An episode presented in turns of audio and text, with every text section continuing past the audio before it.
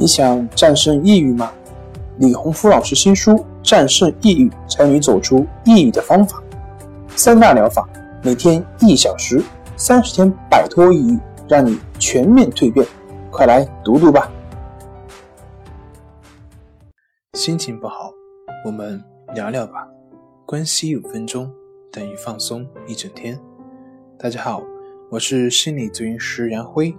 欢迎关注我们的微信公众账号“重塑心灵心理康复中心”，也可以添加微信 “su 零二一二三四五六七八九”，了解抑郁的解决办法。今天要分享的作品是：是不是接受了治疗就一定会康复呢？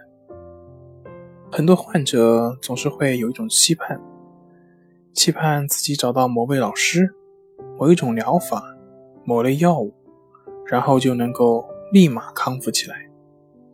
但是很遗憾，现实往往并不是这么随人意。而且反过来，这种急切的心理以及高的期望，它不仅对治疗没有任何帮助，反而会从反面加重患者的负面情绪。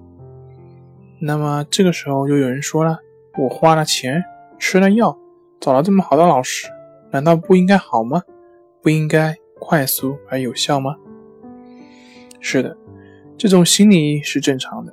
但是如果你老是带着这种心理去进行治疗，那么你就会不自主的拿自己当下的状态去跟自己期待的状态做比较。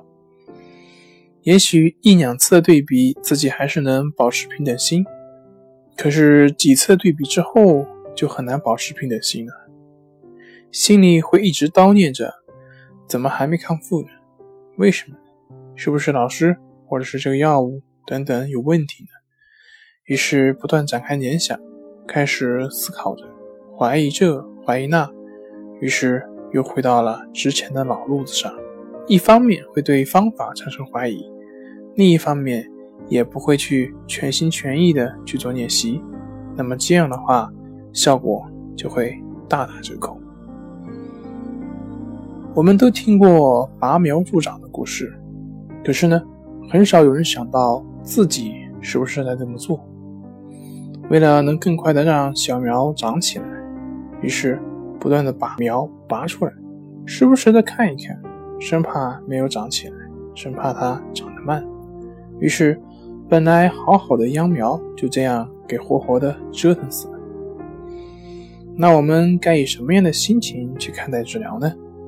只管去做，按照医生、按照老师的指导去做，有问题及时反馈，就像我们养花一样，一切都是那么自然，自然而然，一切都是静待花开的过程。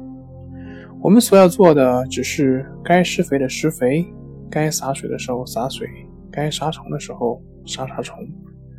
然后至于这花什么时候开，开多久，这不是我们人力所能控制的了。